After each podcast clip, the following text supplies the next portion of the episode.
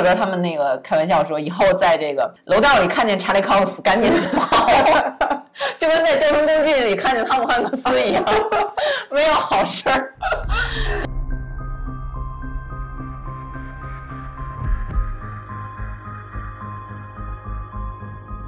大家好，欢迎收听新的一期《筛子疗养室》节目。我们这期聊的呢是《夜魔侠》第三季，等了两年半啊，看了无数的这个新季的预告，呃，终于等到了。而且这个剧在放出之前评论就非常非常好，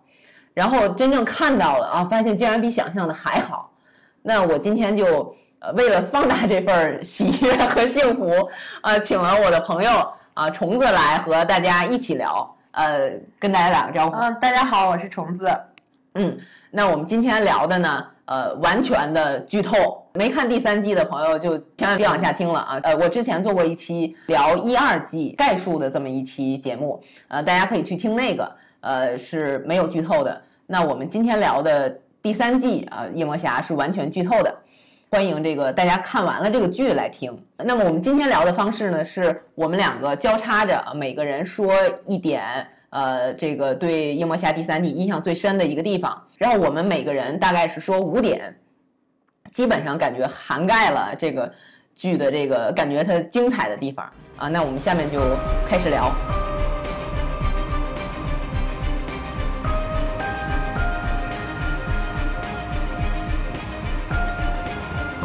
我先说这个印象最深的这第一点，就是整个季的全季的第一集。嗯，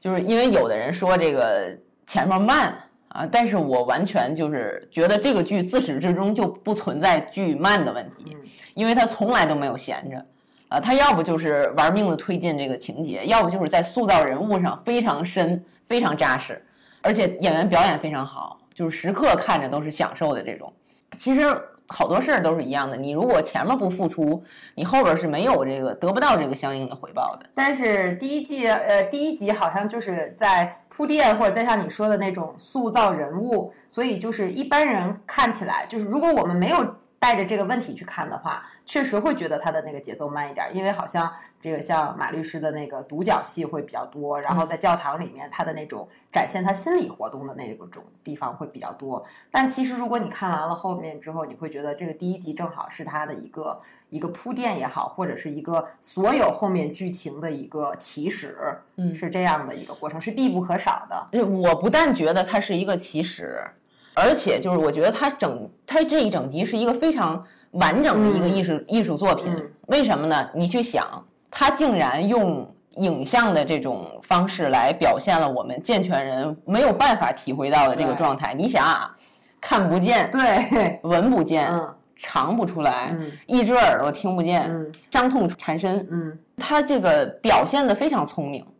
就是他用声音的这种变化，就是有的时候是他主观听到的声音，有的时候是现实的声音。对对，就是再有就是演员的行动，再有他的这个镜头的这个焦距的模糊，来代表他听觉的这种呃限制，然后包括别人对他的反应，就比如他在跟那个人拳击的时候，他一开始打的时候，你可以看出来这个那个 Mag Maggie sister 就非常兴奋啊，亲眼见这样的。然后就是别人的反应，就整个他用一个非常影像化的这么一个东西来表现我们健全人没有办法感受的这个状态。我觉得能做到这一点，已经就是可以说它是电影化。但是现在其实用电影化这个词儿不太准确了，就是现在电视剧也已经达到了这种高水平的这种状态。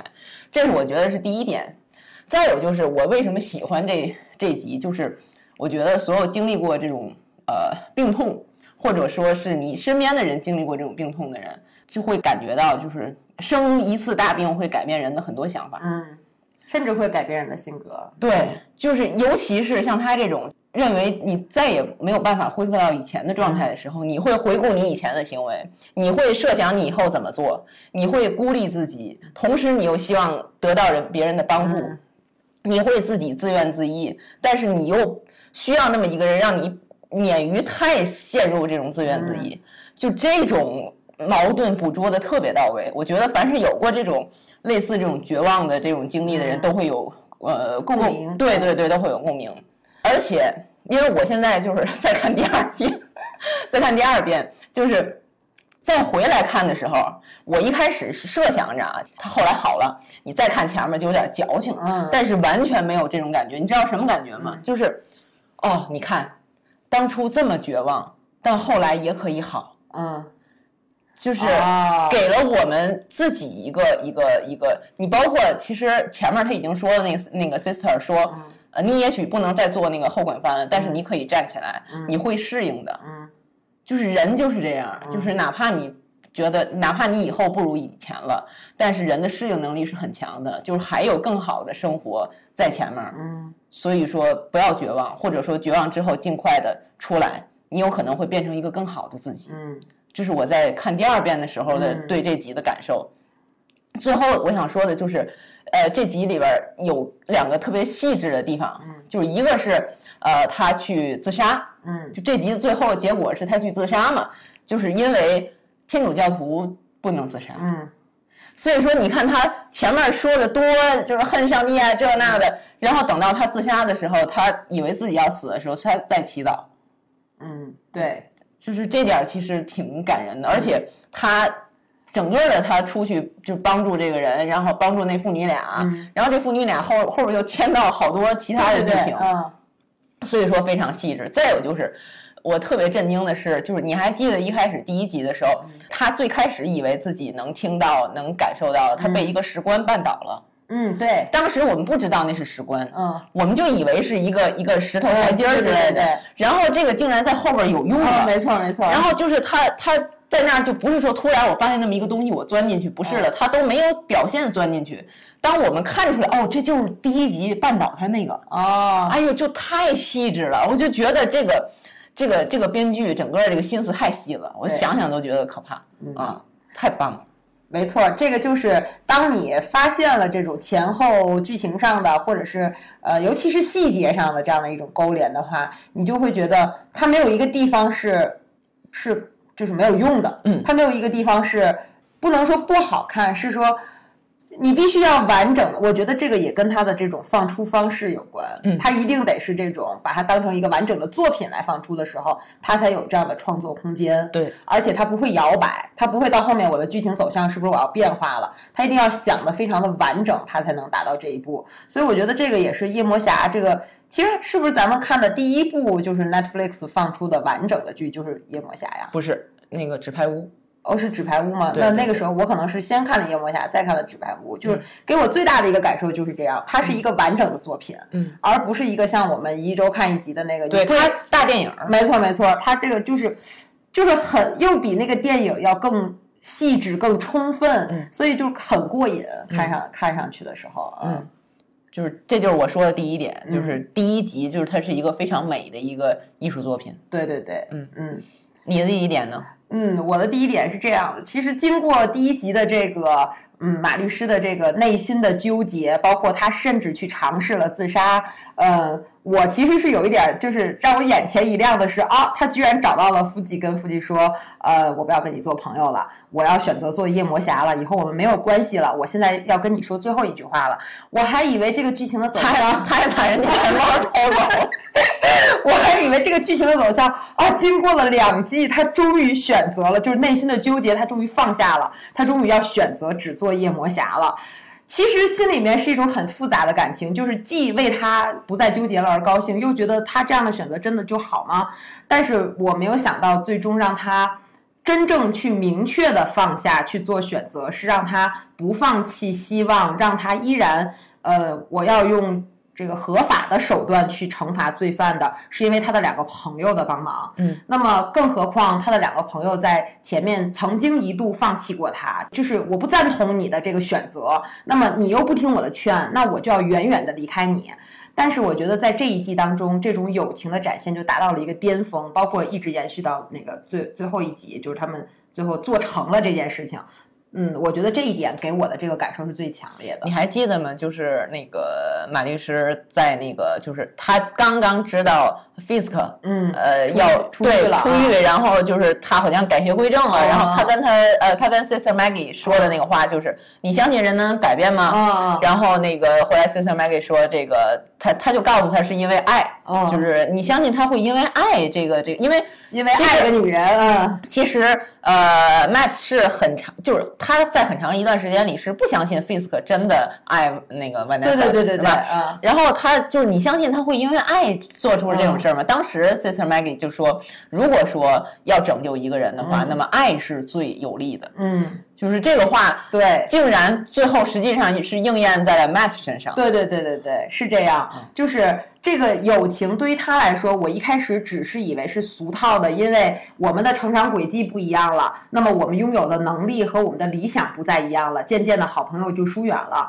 那么事实上，呃，在第二季还是第一季结尾的地方，就这两个呃，夫吉跟 Karen 已经开始，就是我我不想再跟他在一起了，我们俩要做自己的事儿了，呃，要过自己的生活了。嗯，就是我以为这个就是这个朋友，这个友情已经要决裂了，或者是说这个友情对于夜魔侠来说，它只是一个我要去保护他们俩一个这样的关系。但是我没有想到，在这一季当中，这个友情不仅给了他最大的一个后盾的一个作用，而且还帮助他不可就是成为了不可或缺的一个。成分就是最终如果没有这两个朋友的话，他也是办不成事情的。是，就是就是，无论是这个事儿还是这个人来说，就是实际上是这两个人把他拉回来。没，错，啊、又又感觉前面就这人已经神经了。对对对对对，就是他已经完全没有办法自己去做一个什么选择，别别说是正确的还是错误的，已经没有办法选择了。那还有就是那个他的母亲，就是那个那个修女，跟他、跟这个 Karen 说了一段话，就是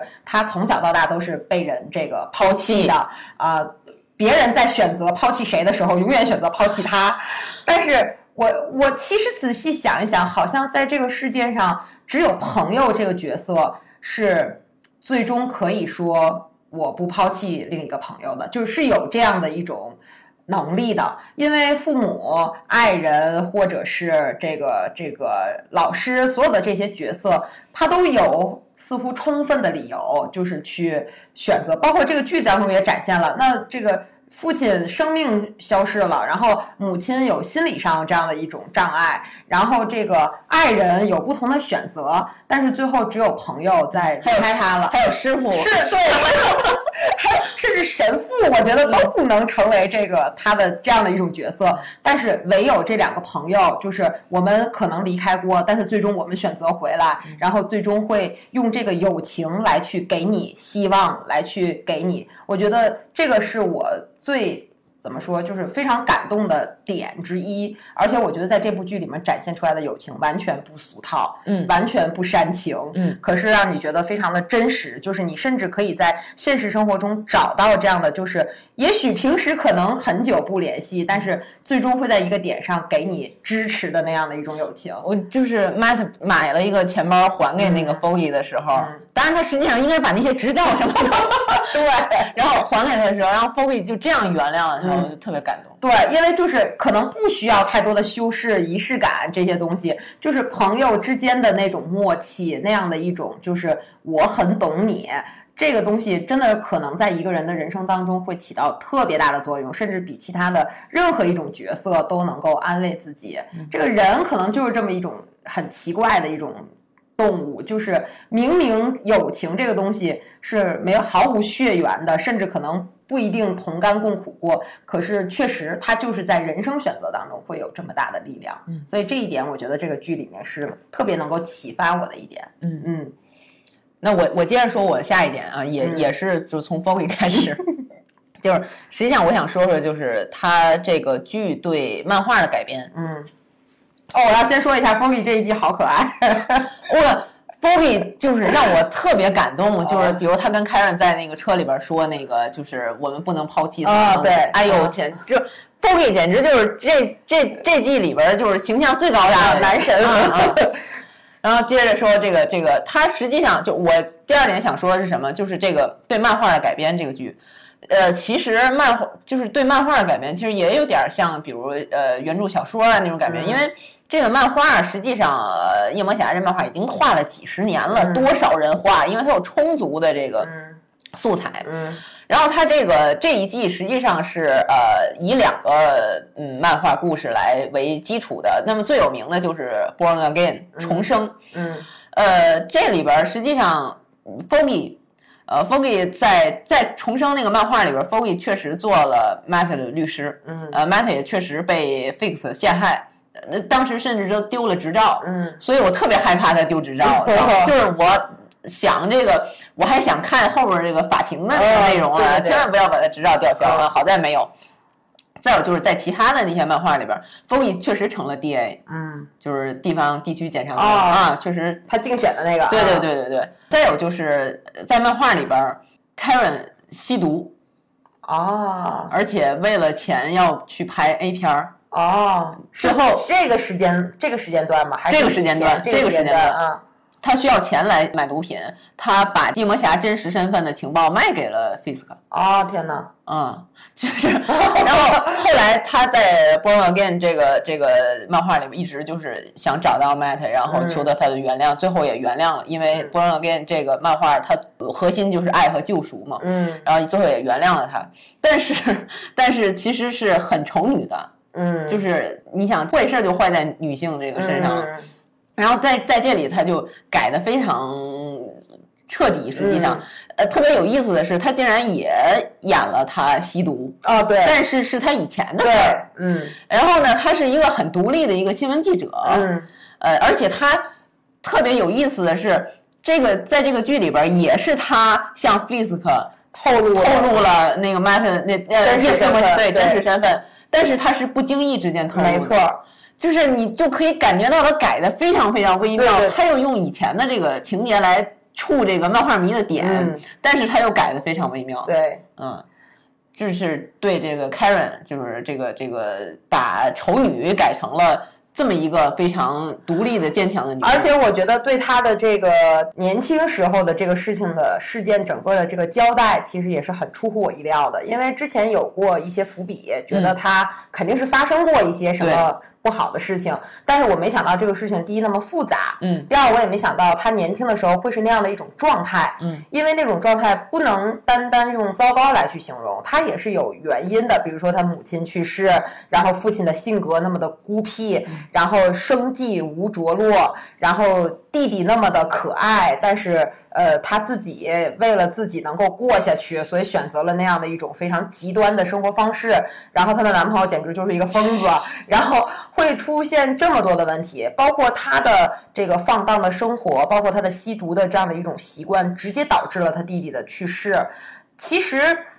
你如果仔细想想，都不是她的错。但是最终所有的责任都要由他来承担，包括枪击事件之后，他打电话回家，他父亲居然这样的拒绝了他，我觉得这个是想都想不到的。嗯，可是这样的话，就让我觉得这个凯文的这个角色就更立体了，而且就觉得。其实我一直不喜欢他的点，就是他自始至终这个演员都是在一种气喘吁吁的状态下，我就看着他我就特别累。但是到这一季的时候，我就觉得特别自然，就是一切都找到了答案，而且就是他后来所显示出来的那种坚强、那种决绝、那种我一定要把这件事情做成，你好像就觉得对，就他就应该做那样的事情。对，而且他就是我一定要把真相找出来，对对对，就是你就明白为什么了，嗯就是因为他之前的那个事儿可能被扭曲啊，被谣传啊啊各种的，然后让他没有办法回家对都。，但是他又没有又没有把他塑造成一个那种很空洞的所谓的英雄的那种角色，因为他有过害怕，就非常害怕，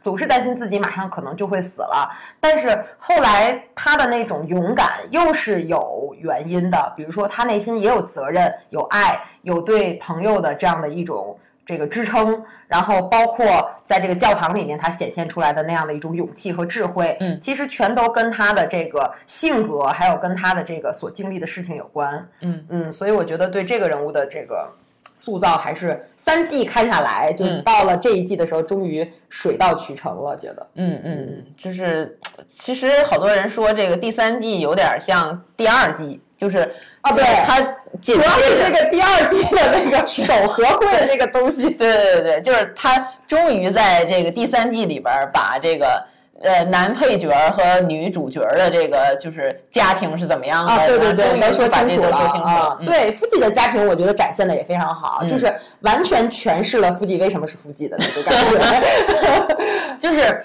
你说这个这个 Karen 这个就是他对这个女性的表现很立体。嗯，但实际上我觉得整个这个剧啊，他对女性的这个刻画都非常好。对对对，有几个点我印象特别深，一个是 Foggy 他向他的女朋友求婚，嗯，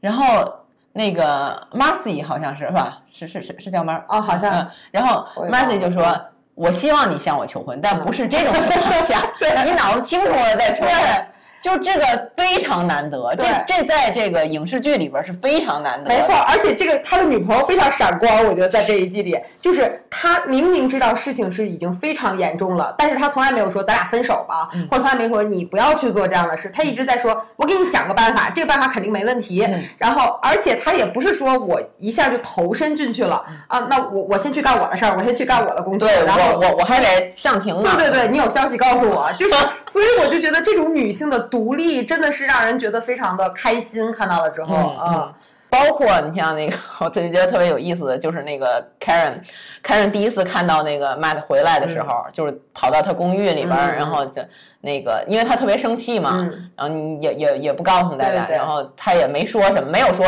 看见他还活着怎么怎么样，啊。你把钱还我。对，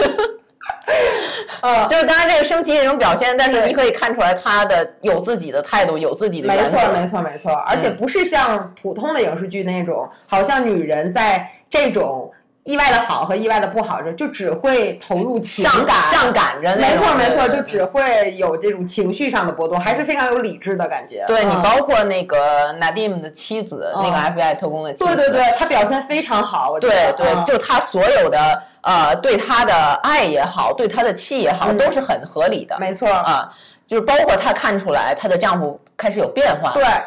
包括就是她会当这个危险，她觉得危险来临的时候，她要先把她的孩子转移到其他的地方去，然后告诉她的老公，我现在是这样的态度。就这所有的这一切都表都能够看出来，女性不是软弱的，嗯。不是没有办法的，不是男人的附属，就是她就是一个独立的人，她有独立处理事务的能力，就是是真的是。非常的好，在这点表现的，嗯。就是还有就是呃那个 Sister Maggie 的那个产后抑郁症，对对对，我对这个印象非常深刻，因为我觉得这个女人的女性角色的塑造，就是从自始而终。其实，在她生活的时代，还应该是在美国社会男女也并不很平等的一个时代。可是，她由一个这个见习修女，然后爱上了一个世俗的人，然后还要跟他生孩子。然后，我觉得修道院并没有给她过分的压力。然后，虽然没有展现，但至少她是顺利的生了孩子，她的丈夫非常的爱她。但是她得了产后抑郁症之后，她的丈夫依然出于爱她，能够自己抚养孩子，把她送回修道院。那么修道院的人也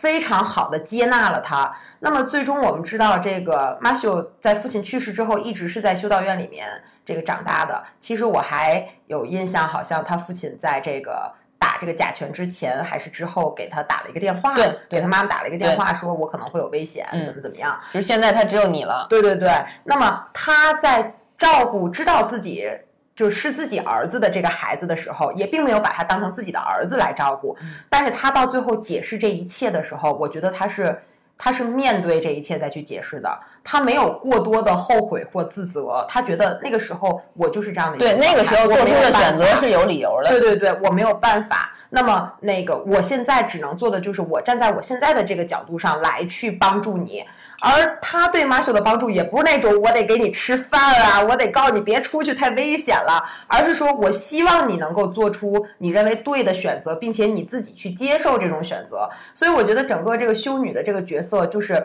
其实很看了好几集，我都不太确定她是不是她妈妈，所以我真的觉得就是在这整个这一部剧里面，所有的女性角色都非常的闪光，都是那种就是让人看了之后很欣喜，而且就觉得非常的安慰，觉得我也想成为的那种女性，是真的是非常棒。嗯你说这个 Sister Maggie，咱接着说，就是对这个漫画的改编，嗯。就是漫画里边儿，他就是 Matt 怎么知道 Sister Maggie 是他的母亲呢？嗯。是因为他闻出来气味是当时就是在他小时候刚、嗯呃眼盲的时候，有人来看他，啊，然后他感觉好像是这个人，嗯。感觉好像是这，然后他就问你是不是我的母亲，嗯然后说不是，嗯，不是，他就闻，他就听到了他的他心跳声不对，是谎话啊，对，然后发现了，就是当时我就觉得这点儿其实已经，我看漫画的时候觉得这点儿已经很动人了。嗯嗯嗯，然后没想到就是，哎呦，电视剧更动人。对，就而且特别就是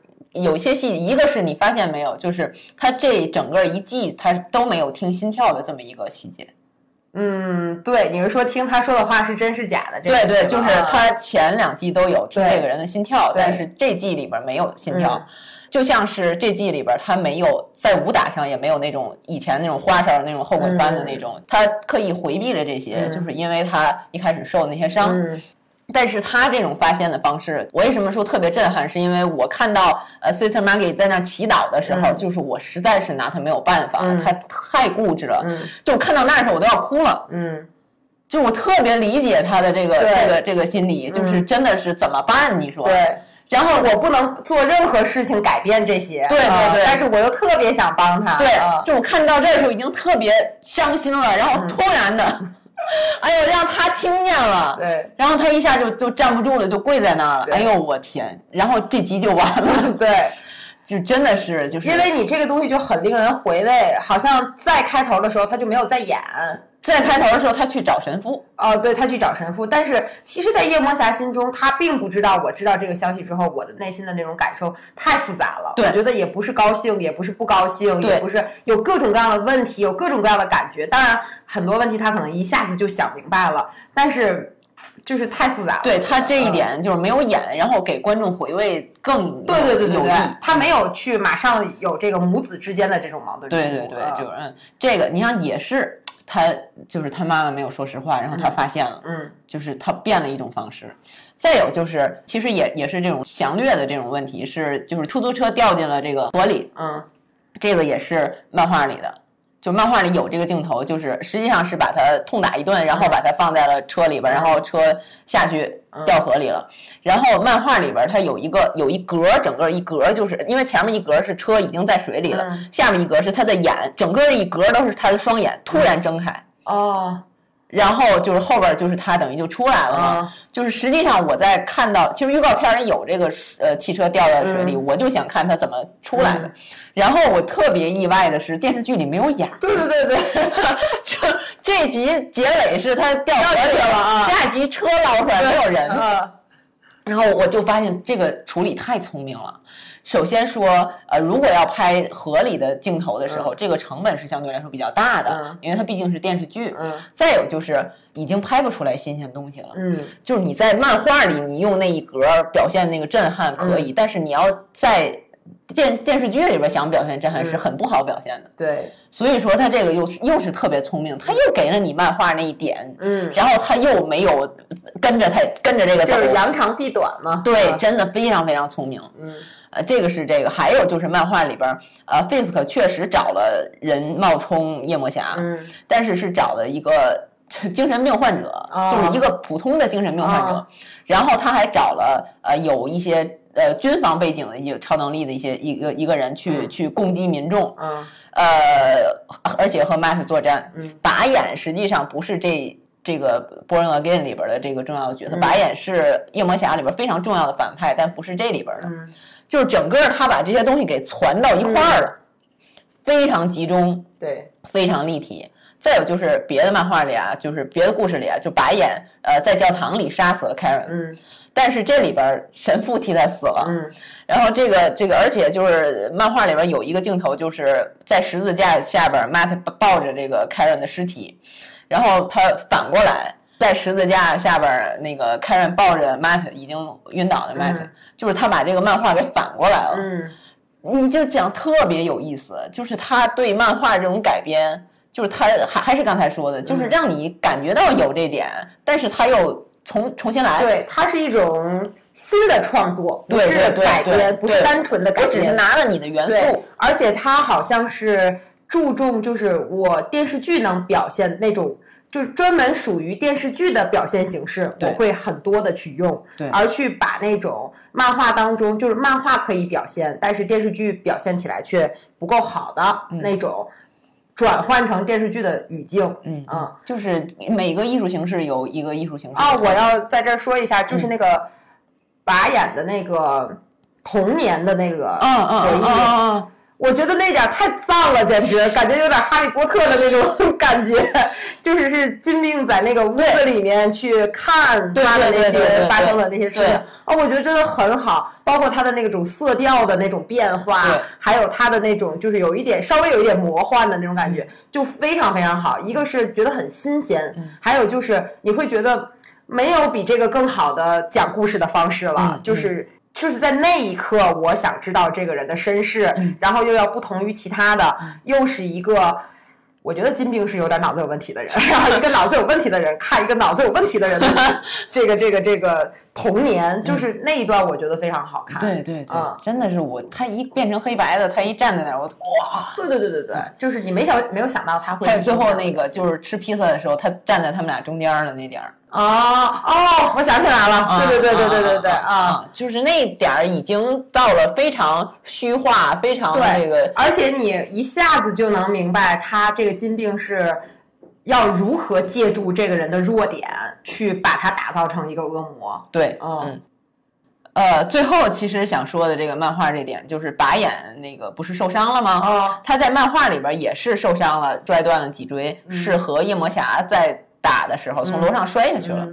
然后就是反正结果都是一样的啊，脊椎。然后是给他做手术的是一个日本的医生，对。然后那个医生你知道吗？在漫画里他是给当初给这个金刚狼做手术，把金刚狼变成那样的那个医生。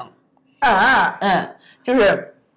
拔眼在接受了他的手术之后变得更强，就是他的身体可以扭曲到各种就是常人弄不了的那个位置，对，而且他感受不到疼痛。天呐，就是你去想，他现在就这样。这个 Matt 要是再跟他打的时候，一定得有盔甲。哦，嗯，这个是这个，就是我想重点说几点的这个他对漫画的改编。改编，嗯。下边儿，嗯，我要说一说关于这个，还有一个人物也是特别，从第一季到第三季，特别是第三季让我很感兴趣的一个人物，就是这个神父。嗯，其实神父对于马修来说是一个。有点像人生导师，他跟父亲也不太一样，跟这个真正的神父也不太一样。因为从第一季开始，他就嗯不停的去找这个神父说，因为神父也知道他的真实身份。呃，其实不是他说的吧，是猜到的吧？猜的，猜到的他的真实身份。然后到第三季也是，第三季这个神父有点不一样，就是他好像一直在暗示他说，你还是要养好你的身体，做一个做马修，不要做夜魔侠。嗯。但是我没有想到，最后这个神父是以这样的一种方式退退出这个这个剧。我告诉你，神父一死，我立马想到了你，因为我知道你肯定会对。我对，我记得之前神父也讲过那个他自己经历的一些事情，然后他对马修是非常非常了解的。而且我呃，我一直认为，就是神父希望马修能够既做律师又做夜魔侠，但是他自己应该是马修的那种感觉。可是最感动我的，其实还不是他的这种想法。我觉得最感动我的是每一次神父在跟这个马修说的时候，他从来不去说“我觉得你做这个更好，我觉得你做那个更好”，而是他会说：“你想一想，你怎样做才是能够获得内心的平静？你觉得你的哪个选择是真正的你自己？”那么，我觉得这个就是，嗯，因为有的时候我在特别彷徨的时候，我特别希望有人告诉我。我顺势而为才好，而不是我必须要强迫我自己做那个你认为正确，但是我却觉得我有点做不到，或者我还没有看到那样做是好的那样的一种指导。其实那个 Sister Maggie 跟那个 Matthew 也说过这个话，就是人们带着问题来的。对对对，啊但是实际上他们已经有答案了，就是我需要的是让他把话说出来。对，所以我觉得这个神父对 Matthew 的那种指导，他从来都是去引导他找到真正的他自己，就是你。不要去在意别人，不要去在意这个环境。那么你要去做你自己真正的、你认可的那种选择。那么我觉得到最后，就是神父的死也是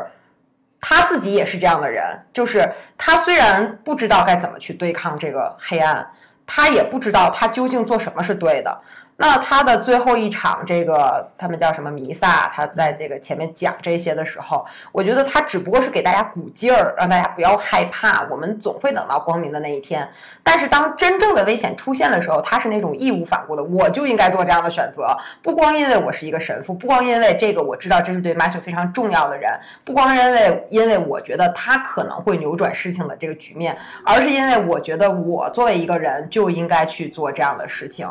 那么我觉得还有一个细节就是，虽然前面并没有真正的表现说大家都特别喜欢来这个教堂，喜欢听他讲这个比赛，但是他的死好像影响到了每一个好人，就是每一个人都在心里面默默的为他哀悼，然后每一个人都认为，就包括那些警察们。就我说的不是是警察，不是那些 FBI，都觉得这个已经触碰到了我的底线了，就是我要更坚决的站在某一方。我我甚至会隐隐的觉得，包括那些已经被劝降了的那些 FBI，他们内心都要震动一下。但是这并不是因为他是一个神父的角色，我觉得这个就好像是一个大家觉得那是一种希望的象征，包括教堂嘛，就是一种希望的象征，一种这个平安的象征，所以。这个角色的设置从第一季开始就让我觉得很玄妙，他似乎是站在整个剧之外的一个去做评论的一个人，他甚至有点像观众的那种感觉，但是你不会觉得他特别的伪光正，你不会觉得，你不会觉得他是特别安插着要给你讲道理，没错没错，完全不是这样，就甚至你会觉得他有的时候会。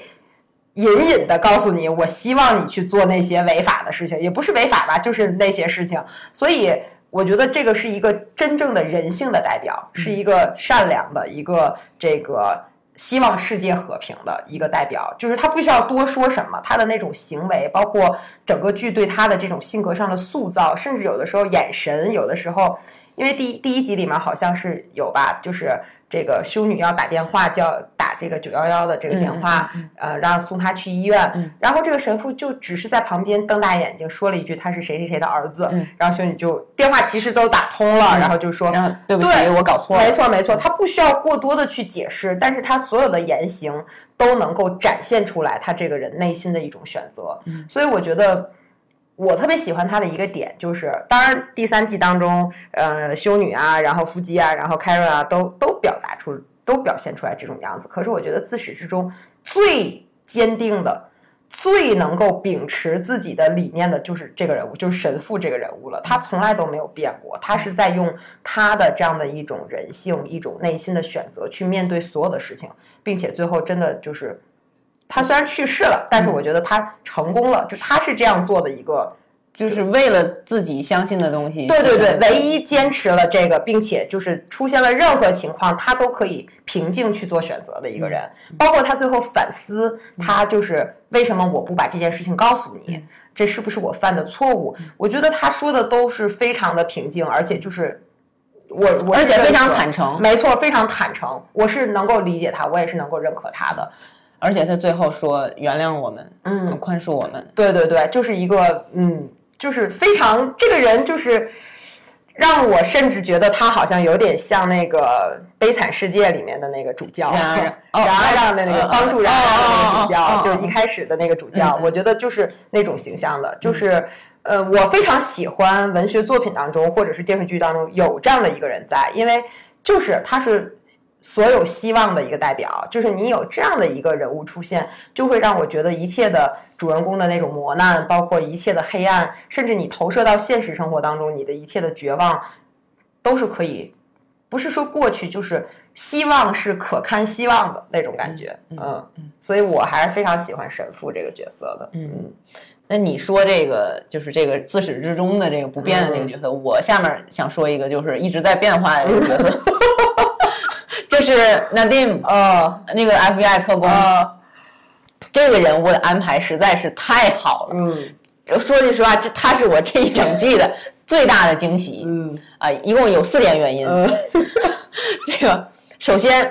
就是他完全超乎了我的预想。嗯，我一开始以为他是像《惩罚者》里边那个 Melanie 那种角色，就是呃是一个官呃是一个非常正义的人，他是呃呃官方信息的提供者，以及最后走司法程序的那个切入口。嗯，我以为就是这个作用。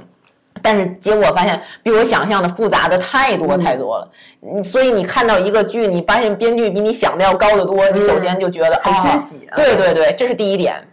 第二点是，就是他是印度裔，对吧？就是他们家整个都是印度裔。对，但是。这个剧对这样一个印度家庭的表现完全没有俗套化，对，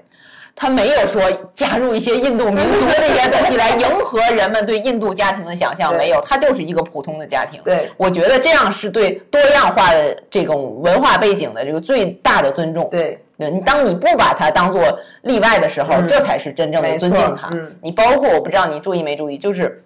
Karen 到一个女的家里去问这个问题，嗯，就关于那个红狮那个什么银行银行那个事儿。然后这个女的在门口回答他问题的时候，屋里边是一个女的声音说：“亲爱的，怎么回事？怎么回事？”然后问了两次，就是你发现哦，这可能是一个同性恋的家庭，嗯，但是他没有任何做任何的着重的这种处理，嗯，那么这也是一个表示多样化，用轻描淡写的方式来表达多样化的这个方式非常有力，嗯。那么这是第二点，就是对印度家庭那种表现。那么第三点是，我觉得呃最重要的，我特别喜欢这个人物，是因为他竟然成了故事这个全剧的主线。我曾经就是前面包括做一些 podcast，我经常说，就是主角来承担故事主线会出现一个非常大的问题，就是牺牲了主角的性格发展。嗯，因为他要带着整个故事往前走。对，就这样会造成主角的性格非常淡。嗯。就是当时我说这个问题的时候，我也不知道怎么解决，我只能想哦，可能在这个故事在他承担的过程中，可能再加入更多性格需要的东西。我没想到这个剧他又新插了一个人，他用新加的这个人来带动故事主线，别人都自己发展个性。对对对对对，这个人你要知道，这个人实际上是不需要性格的。嗯。我们不必知道他以前是怎么样的，我们也不必知道他为什么是这么一个性格，什么性格导致了他的这个呃发展，什么性格导致了他的选择，全不用管，他就是这一季的人物。嗯，但是好好特别好的一点是，编剧给他设置了一个几乎所有人都能就是有共情的故事主线。对对对，这么一个故事，就是缺钱。想涨工资，嗯，被野心蒙蔽，嗯，然后被操纵，嗯，出于恐惧不敢站出来，但是出于良知又不能继续作恶，嗯，然后后来又希望挽回自己造成的损失，嗯，谁都能理解，谁都能同情。而且他讲的如此感人，就到最后我看他都要我我都要哭了。就是哪点？就是他在拳击馆的时候给他儿子打电话的时候，当时我就想，哦，当初这个 Matthew 的父亲也是用这个给他打电话。哎呦，当时看的就特别，就是包括他给妻子留的那个视频，对，就是我就特别怎么说呢？伤心。嗯，但是整个的这个故事他又安排的如此之好，对，就真的是他既承担了故事主线的任务。那么把别人的担子都弄清了，嗯，然后不需要我们不需要知道他是什么性格，但是又给他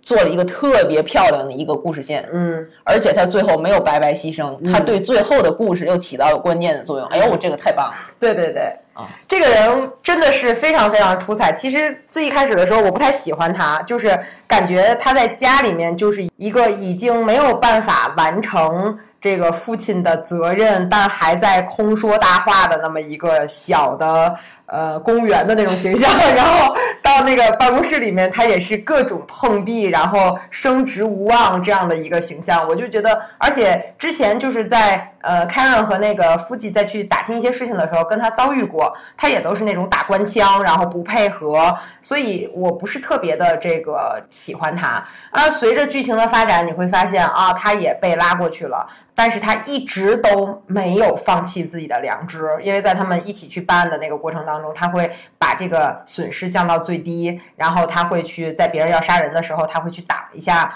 包括他后来跟夜魔侠合还没有完全合作的时候，他也一直都是站在他们这边的，就是默默的站在他们这边。然后包括他最后所有的那些举动，都让人开始就是对这个人从同情，然后慢慢的变到喜欢。但是我有两个问题要问，第一个问题就。就是我觉得，我一直就在想，为什么他就这么多 FBI 的这个特工全都被坏人拉过去了，而且每一个人都有每一个人的故事，除了就即使包括那个假夜魔侠，他也无非是呃我。精神上有问题，我在内心得不到别人的认同，然后我需要别人对我肯定。我觉得这件事情就是放在平时是一个非常能够理解的。那么他的女上司也说了，是因为我我家里人都被坏人就是谋杀了，所以我为了他们的就是这个平安，为了我自己能活命，我只能这样做。那么。比起所有的这些威胁来，我觉得这个纳蒂姆这个特工，他受到的无非就是他们家可能要破产了这样的一点儿威胁。就是，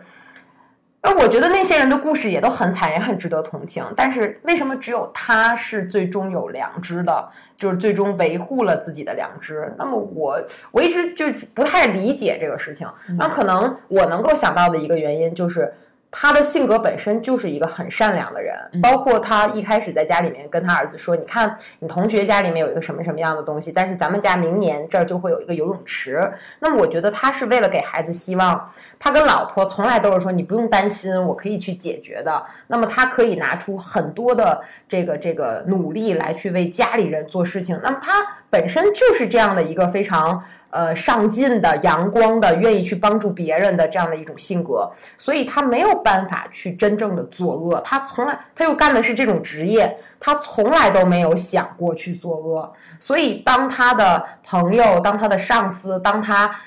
信任过的这个他觉得可以改邪归正的罪犯出现了让人怀疑的证据的时候，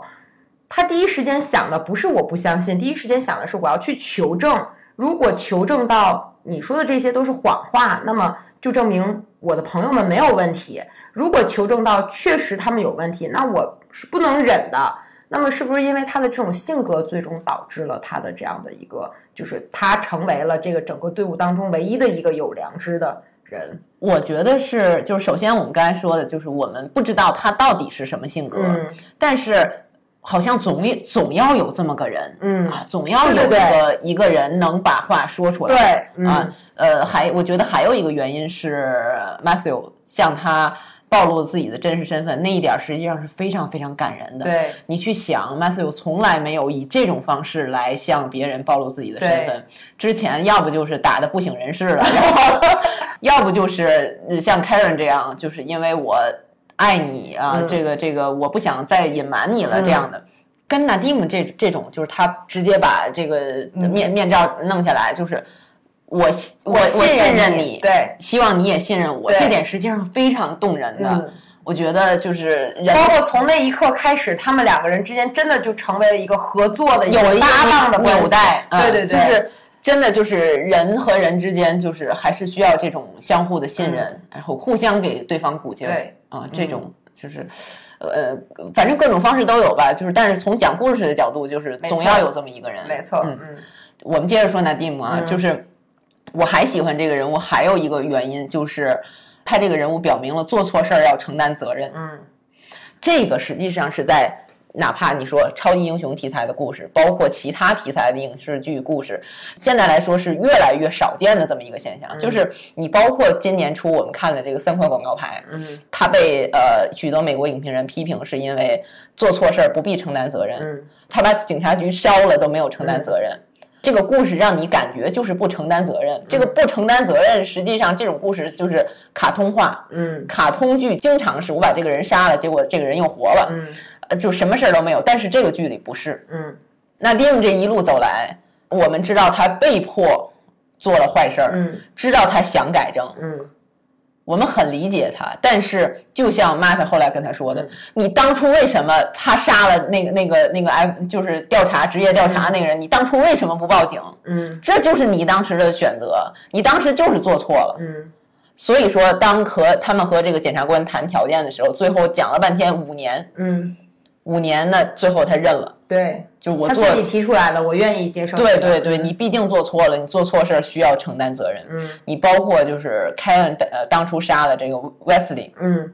没有人知道，对，但是他良心始终在受谴责，对，他又害怕，他又良心受谴责。其实我们说，这要在其他的作品里边，哦，他杀了一个坏人，嗯而且是在那种情况下杀的，就没有人再提了。对，但是我们通过这个剧，我们知道他的第一季，包括第二季、第三季，这个事儿一直在追着他，没错，这个非常非常真实，嗯就传递出来的信息就是，当你做了坏事儿，当你做了违法的事儿，哪怕可以理解，但是也要承担责任。对，这个太重要了，太难得了。没错，没错。嗯而且这个其实是现实当中是一种现实，对，就是不应该去粉饰它或者怎么样，这个就是我们谁都没有办法回避的一种现实。反而我觉得应该是在文学作品当中，还有影视作品当中反复去强调的，是应该让每一个没有这种意识的人去慢慢产生这种意识的，因为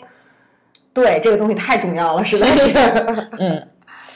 呃，关于 Nadim，你是不是还想说？哦、我觉得对纳蒂姆的死，你说的那一点，说包括他的死，也是嗯觉得我要为我做错的事情付出代价。嗯可是他对他的死，我还有一个想法，就是在最后大结局的时候，我怎么才能够解决这件事情？怎么才能够打倒坏人？那么。我觉得在最后是每一个人都做出了自己最大的努力了。嗯，那么作为马修，呃，我夜魔侠的身份，我可以做最大的努力，我可以去把坏人制服。那么我作为一个律师，我也可以想尽各种办法。当然了，就是有一个小细节，就是他在外面听见那个大陪审团的人被要挟的时候，我觉得他真的是充满绝望了。呃 我觉得那个细节也特别的，我也觉得，对，而且我觉得那个细节忽然间就变得特别恐怖，你就会觉得那个坏人无孔不入的那种感觉。那么这个夫吉和 Karen 也是，我尽我最大的努力，包括那个报社的主编，我要尽我最大的努力去配合大家一起合作去做这件事情。然后我觉得这个纳蒂姆也是，他最终想来想去，其实我个人认为他是求生的。他是不到万不得已，我觉得他不会死的，因为他也知道他自己的这个价值，无论是对他的家庭还是对整个的这个世间。但是最终他选择了死，他选择死无非就是想留下那样的一段证据，他才可以去顺利的。我想他是知道的，可以通过那个去顺利的作为这个证据，因为他活着很有可能话还没说出来他就死了，关键人物还没有听到他的话他就死了。那么他到最后用这种我死了的方式，然后我留下这样的一份证据，做出了我对这个事件的一个努力。我觉得这个是现在想起来还觉得非常的壮烈的那种，就是尤其是他把事情想的已经非常的好了，他要跟他交给他太太怎么去。呈上这个证据，他要交给他太太怎么去跟这些人说谁是好人，谁是坏人，就是一个是非常有素养，我觉得真的是最后挽回了 FBI 的体面，还有一个是，嗯，这个就是他会这个人物一下子就和整个剧里面的其他人物就是合在了一起，成为了一个非常一致的一个整体，就是非常值得回味。就是一直到现在再想起来，还觉得这个设计也好，或者是这个人物发展到那个地方也好，是特别特别让人痛心和动情的那么一个设计。是嗯，是，就是他，就是他在感人的时候吧，他要就有点别的作用。对对对，因为他不是说就是我走投无路了，然后我就得死或者怎么样，非常的微妙这种情绪，而且就是很感人，也不觉得很假。嗯嗯，这个是 Nadim 的这个事儿，就是真的是你看我们这个我们想说的第三点，实际上都是 Nadim。对对对，这个人物设计的简直没错，这人物真的很一开始完全没。看出来。对对对对对，然后这是这个，再有就是我还是想说的，我还想说的就是呃，这个剧里的几场武戏，嗯，就是很精彩。对，就是这个剧，其实我从第一季开始就是特别喜欢这个剧的武戏。嗯一个是它的动作设计水平非常高，嗯再有就是它是完全和剧情连到一起的，嗯它不是为了打而打，嗯为了打而打的东西太多了。嗯我们来想这里边儿这这些啊，从设计角度，从剧情角度，那么首先是这个 hallway fight，就是在监狱走廊里边儿这个、这个嗯。贝格他们那个开玩笑说，以后在这个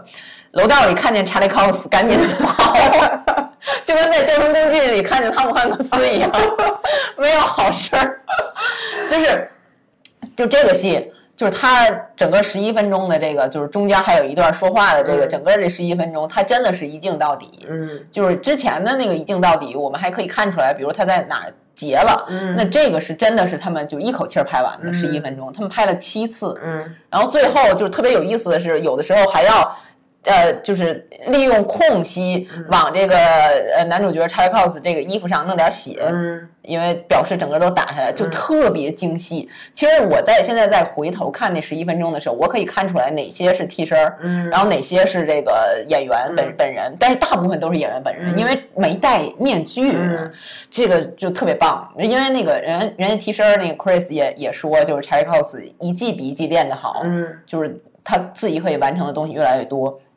而且就是，其实我这个 hallway fight 这个楼道打打到这个，我你说第一季和第二季相比，我更喜欢第一季。嗯就是第一季我们知道他已经全身是伤了，然后嗯去救那个男孩儿。嗯那么这一季的时候，就是想了更好玩的招儿，就是给他下药了。对对对，其实你如果仔细看的时候，就是他这个药，它剂量一定是非常大的。对，他在接 Wilson Fisk 那个电话的时候，他打着打着电话，他已经需要换手，嗯。他需要扶一下那个墙，嗯。就是当时就已经开始有这个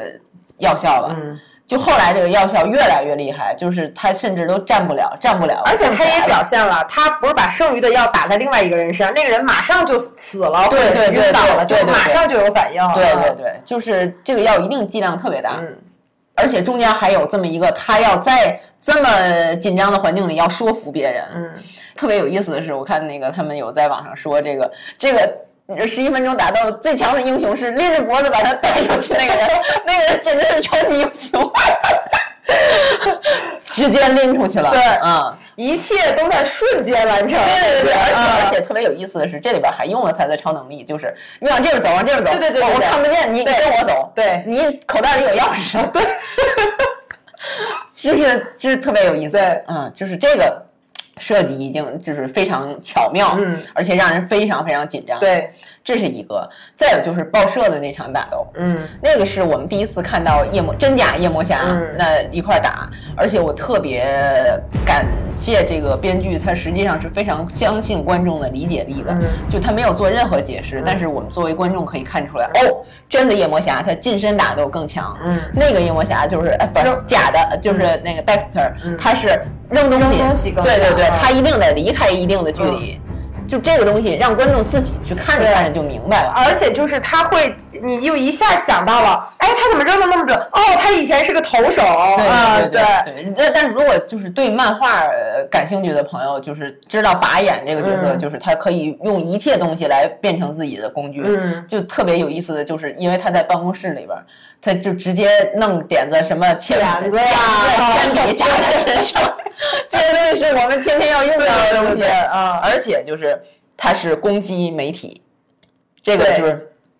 有很强的象征意义。嗯啊，这就这又是另外一个一个、嗯一个打斗。再有就是你刚才说的这个教堂的打斗，嗯那么教堂打斗跟前面一样的，实际上也是真假夜魔侠在打，也是一个要近身，一个是要离远了，但是他又加了新内容，就是有别人。嗯其实我看了这个点儿的时候，我想到了杰西卡琼斯，嗯就是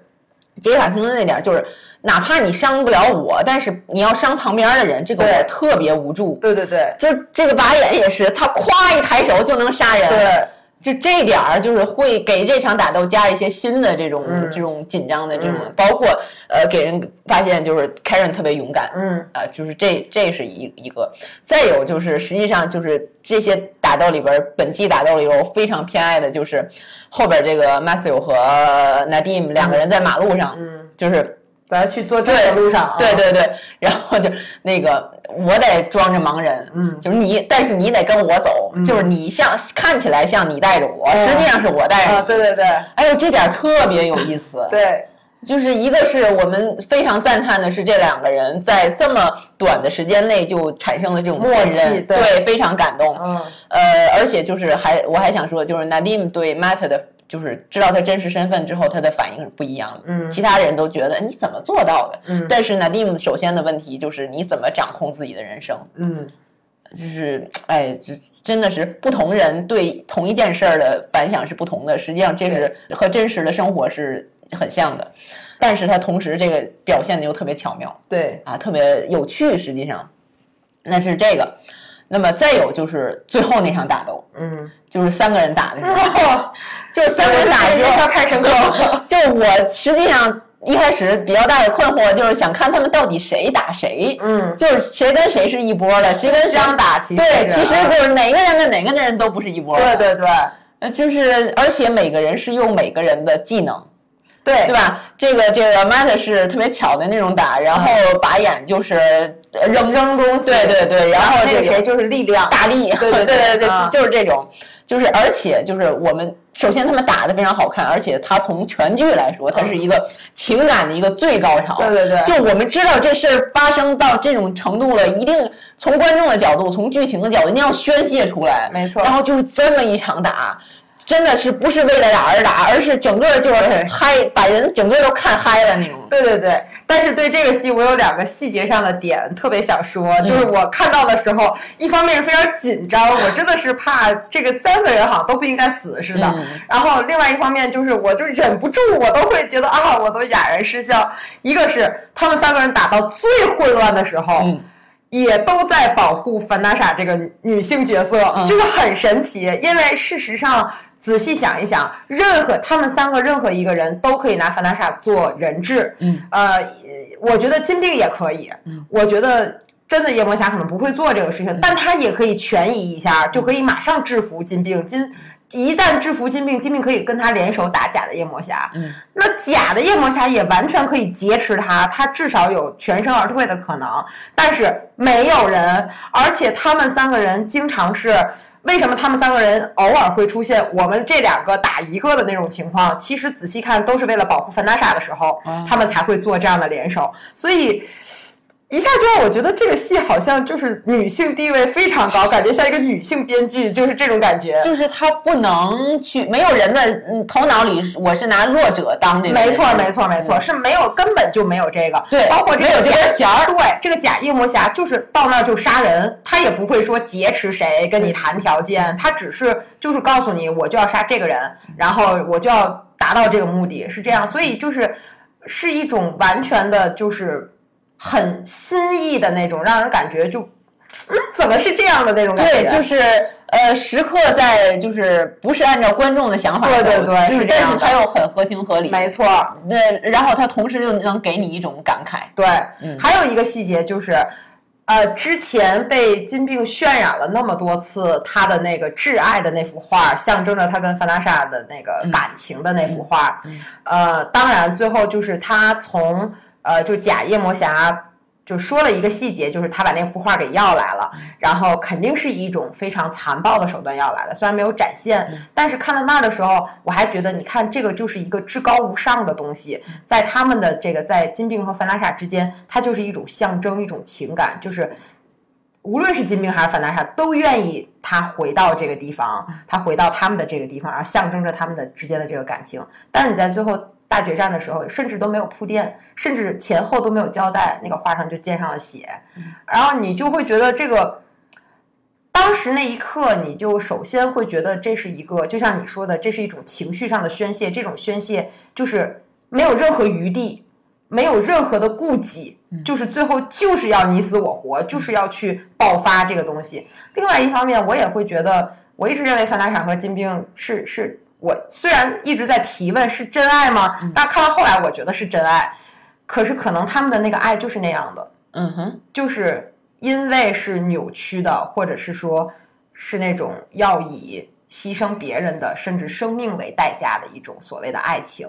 所以当把它就是拿到光天化日之下的时候，他们就是这么的脆弱，就是这个画儿就是能轻易的去溅上血，就是它根本就不神圣。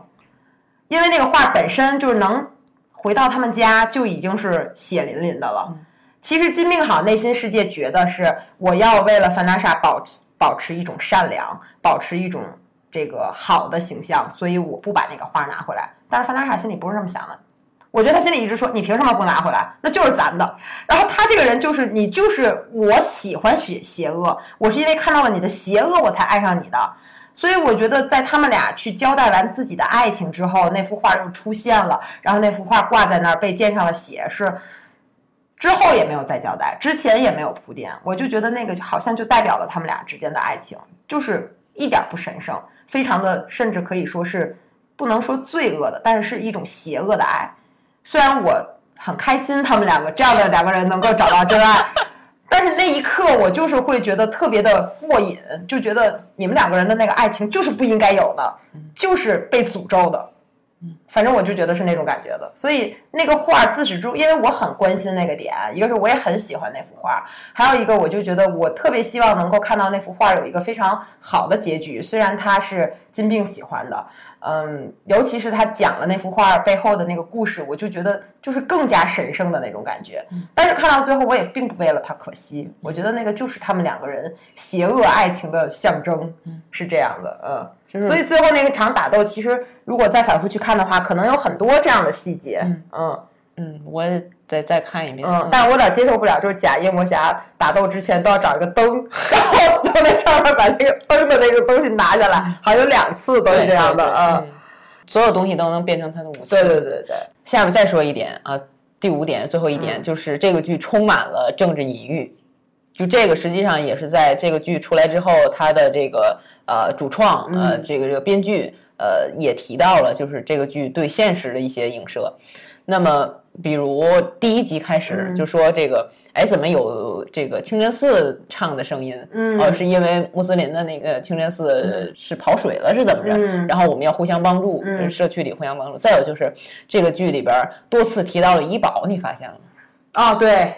就是医保实际上是美国社会。呃，最近期最关注的一个事儿，呃，你包括呃中期选举，呃，也是大家最关心的一个事儿，就是 Nadim 他们家即将濒临破产，就是因为医保。对。再有就是他们在报社呃开会的时候上来，那么 Alison 这个主编就说了一句，就是医保的事儿，呃，就是实际上他是想影射一下。那么再有就是呃非常呃明显的就是 Fisk。实际上是在影射川普，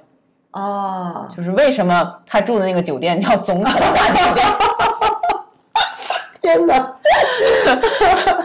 你明白了吧？再有就是他对媒体的污蔑，对媒体的攻击，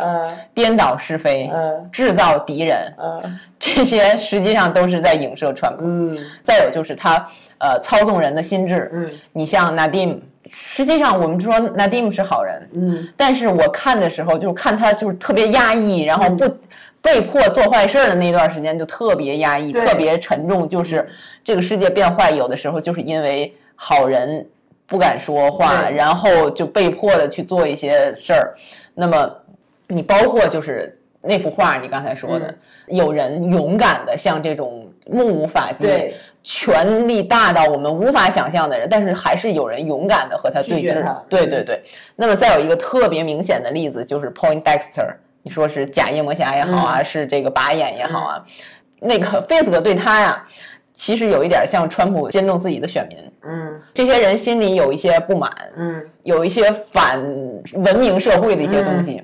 但是像贝斯克对这个 Point Dexter 说，我。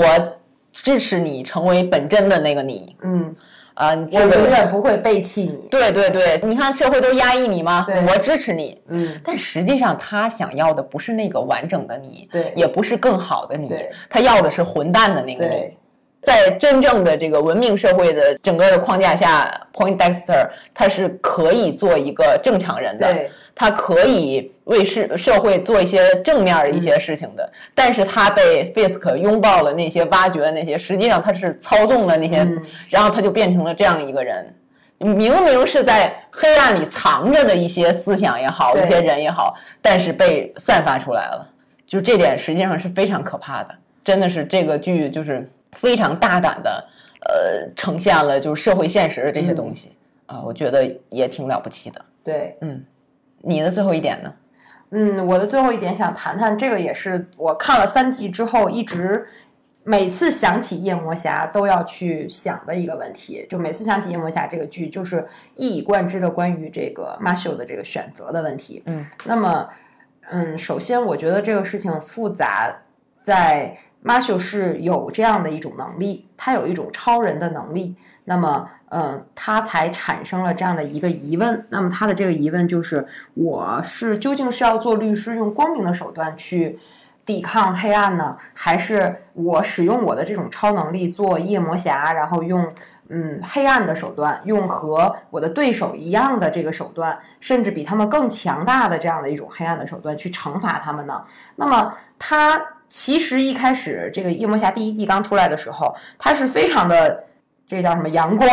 非常的积极，然后要去做一个律师。对，第一季是我是马修·默多克，对对对，我私下里是夜魔侠，没错，不能影响我的正常没错，而且我私下里是夜魔侠，好像只是一个锦上添花，就是如果没有我，这个罪犯早晚会被抓到，只不过现在我让他更快的被抓到了。但是随着事情慢慢的发展，他会发现，由于他有这样的能力，他可以看到更多的黑暗犯罪。那么他觉得律师可以做的太少了，甚至完全没有办法用律师的身份来去解决这个问题。第二季实际上他是我既要做默多克啊，我也要做夜魔侠啊，对二者同等重要。没错，他以为他能权衡好，结果就全乱了。没错，就哪个人他其实都做不好。对，他在去做律师的时候，他觉得。这个太麻烦了，我可能得等一年、两年、十年，我才能把这个案子让坏人得到惩罚。我如果做夜魔侠，我今天晚上就可以干掉他，把他交到警察局。但是他做夜魔侠的时候又想，我这样打人不对吧？我这样跟我的对手有什么区别？而而且他女朋友艾丽卡，嗯，通过打证人来获得证词，这 证词是不能起作用，没错，没有证词。对。然后到这一季，他以为他自己做了一个这样的选择，他要做夜魔侠了，他要跟。光明的现实的世界分离了，他要去只用他的超能力来去对抗黑暗的势力。他甚至几乎，我觉得到后半程每一季都有一句台词，就是我会杀了他的，我一定要杀了他。可是他依然不可能放弃真正的这个光明的东西。那么其实这一点既是我自己纠结的一个地方，又是我就是不是很明白的一个地方，因为。呃，我能够非常欣喜于在第三季的最后，那么马修又阳光起来了，他又愿意去做一个律师了，又愿意他找到了一个真正的，他似乎找到了一个真正的权衡点，他不太，他不再去在意我是一个夜魔侠，我这样做对不对，而是他放开了这样的一种心胸，他好像终于把这件事情放下了，把这种纠结放下了。我很理解，我也很高兴看到这个，但是我总是会问我自己，在现实生活当中。究竟是谁哪样的一种身份可以去把这个事情做对做好呢？就是比如说吧，在剧中这样的一个邪恶的势力，如果没有夜魔侠，你的司法是不可能产生作用的。那么我其实是搞不太明白这个当中，就是我应该怎么去权衡。就是当他去影射到现实生活当中的时候，因为我们可能没有这样的能力。呃，我们可能不必有这样的纠结，但是现实生活当中，我们总去选择对的做法，究竟有没有效果呢？呃，我觉得是这样，就是我们说的影视剧也好，这个漫画超级英雄的漫画也好，它实际上是对现实的一个隐喻，嗯啊，你不能照搬。我们来看它背后的这个这个想法，就是夜魔侠代表什么？夜魔侠是代表正义的，但是他同时又代表孤独，嗯，代表暴力、仇恨。那么我们心中都有这一面，或者说是黑暗的一面、暴力的一面。那么莫多克代表什么？他代表理智，嗯，善良，与人交往，嗯，相信文明的力量、法律的力量、信仰的力量，嗯，这才是文明社会现代人的方向，嗯。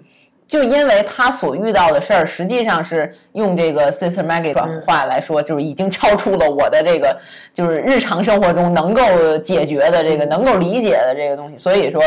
他实际上是把这两面放大了。嗯，就是我们平常生活中可能遇不到这种情况，但是我们内心同样有这种黑暗、暴力的这个和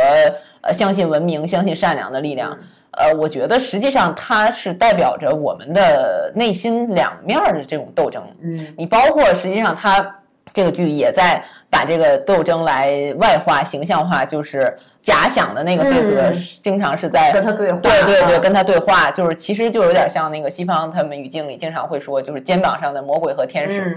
就是贝斯哥相当于是魔鬼，嗯。啊，就在他背后说这些东西。其实让我特别有触动的，就是想象了贝斯哥跟他说的话，就是你斗智谋，你不如我聪明，嗯，你打你不如他能打，嗯，你不能自己解决问题，嗯，你又不能和朋友一块儿解决这问题，就真的是你觉得他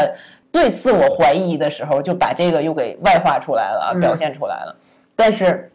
我们最后看到的这个结果。就实际上是我让我非常惊喜，就是因为我在看这个就是预告片的时候，就感觉好像因为预告片一直在暗示，就是 Matt 这回完全投入到黑暗之中了啊，对吧？就是，但是但是实际上不是这样的，就是当时我是觉得，呃，在现实生活中，在呃很多你包括美国社会的一些一些东西，你会觉得，OK，这个黑暗势力我实在是没有办法抗衡抗衡了，我怎么办？那么我们经常有一句话叫做什么？以其人之道还治其人之身。那么我也变成他这样，我变得比他更黑暗。那么这样也许我就牺牲了，我变成了那些人，我可能为其他人、其他的这种新生的这个力量提供了更好的机会。最好只能到这儿了。嗯，就是哪怕你不会变成那种同流合污，但是你最好只能到这儿了。当时我就想，会不会这样？究竟你怎么打败完全不按照规则、嗯，完全在法律之上的人？你是不是要变成他那样？嗯，因为我们生活中也有像你说的一些困惑、一些无助。对，我当时实际上看这一季之前，是我希望这个剧给我一个答案。嗯，但是我没想到的是，他确实给我答案了，而且是我没有想到的答给出答案的方式，就不是说你哪样做你就可以了，不是，他是从理念上给了你一个。真的是一个情感的支柱，就是不由你定义我，嗯，不是说我和魔鬼打交道，我就一定要变成魔鬼，我要用我自己的方法，嗯，这样我才是真正战胜了你，嗯。我们同样用漫威的这个例子来举例，就是当美国队长和灭霸做斗争的时候，呃，那么灭霸他要把整个宇宙的人要去掉一半，嗯，那么美国队长怎么做？就这人就那么强大了，嗯，那我干脆我就牺牲一个幻视吧，嗯。但是他不会这样做，嗯，他没有因为坏人是那样的坏人，所以来改变自己的做法，因为那样就他赢了，那样坏人就赢了。所以说，当 Matthew 就是最后冲着这个 Fisk 喊“我战胜了你”时候，简直就是，哎呦，就我就特别特别激动，也特别感谢这个剧给了我这样一个一个一个答案。嗯，就我们说这个漫画里边就 Daredevil。呃，夜魔侠也叫 Man Without Fear，就是无畏之人。嗯，但是我们说，你像我们刚才说的，像 Foggy 也好像 Karen 也好，实际上这个剧里边所有的人他都非常恐惧。对，就我觉得整个这一季就像惊悚剧。对对对对对。哎呦我天，吓死我了！因为不知道什么时候就有人死了。对对对，但是正是因为有恐惧，嗯，所以他们迎着恐惧往前走的时候，我觉得这才能真正称得上是无畏之人。对。就是这是这个剧给我的这种精神上的鼓励，既有艺术上的这种享受，又有精神上的这种对，确实是这样，嗯。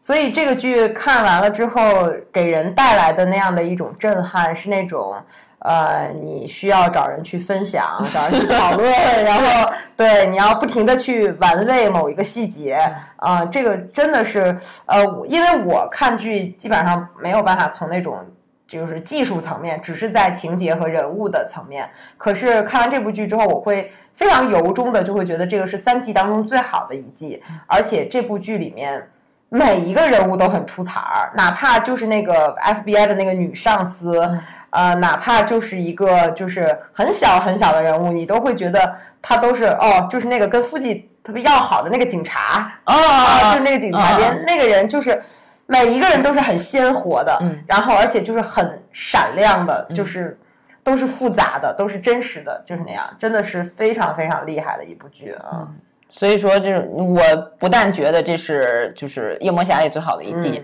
它是 Netflix 的漫威剧里最好的一部，也是我看过的美剧里边，就是。绝对是排在前面的，就是美最高水平美剧，我觉得也就这样了。嗯啊，就是所以说能看这个剧，能遇到这个剧，对，我觉得特别幸运，真的是幸运。嗯，呃，所以说就是哎，真的是特别感慨。我 我们聊的，没错，就是如果大家在呃听完我们聊这个内容，包括你看完了，然后有什么想法，也欢迎呃给我们留言啊，在在我们这个音频下面留言。也欢迎到这个微信还有这个呃微博上找电影筛子给我留言，感谢大家的收听，也感谢虫子，好，谢谢 谢谢你给我很多新的想法，也谢谢你啊啊，那我们今天的聊天就到这儿，好，拜拜拜拜。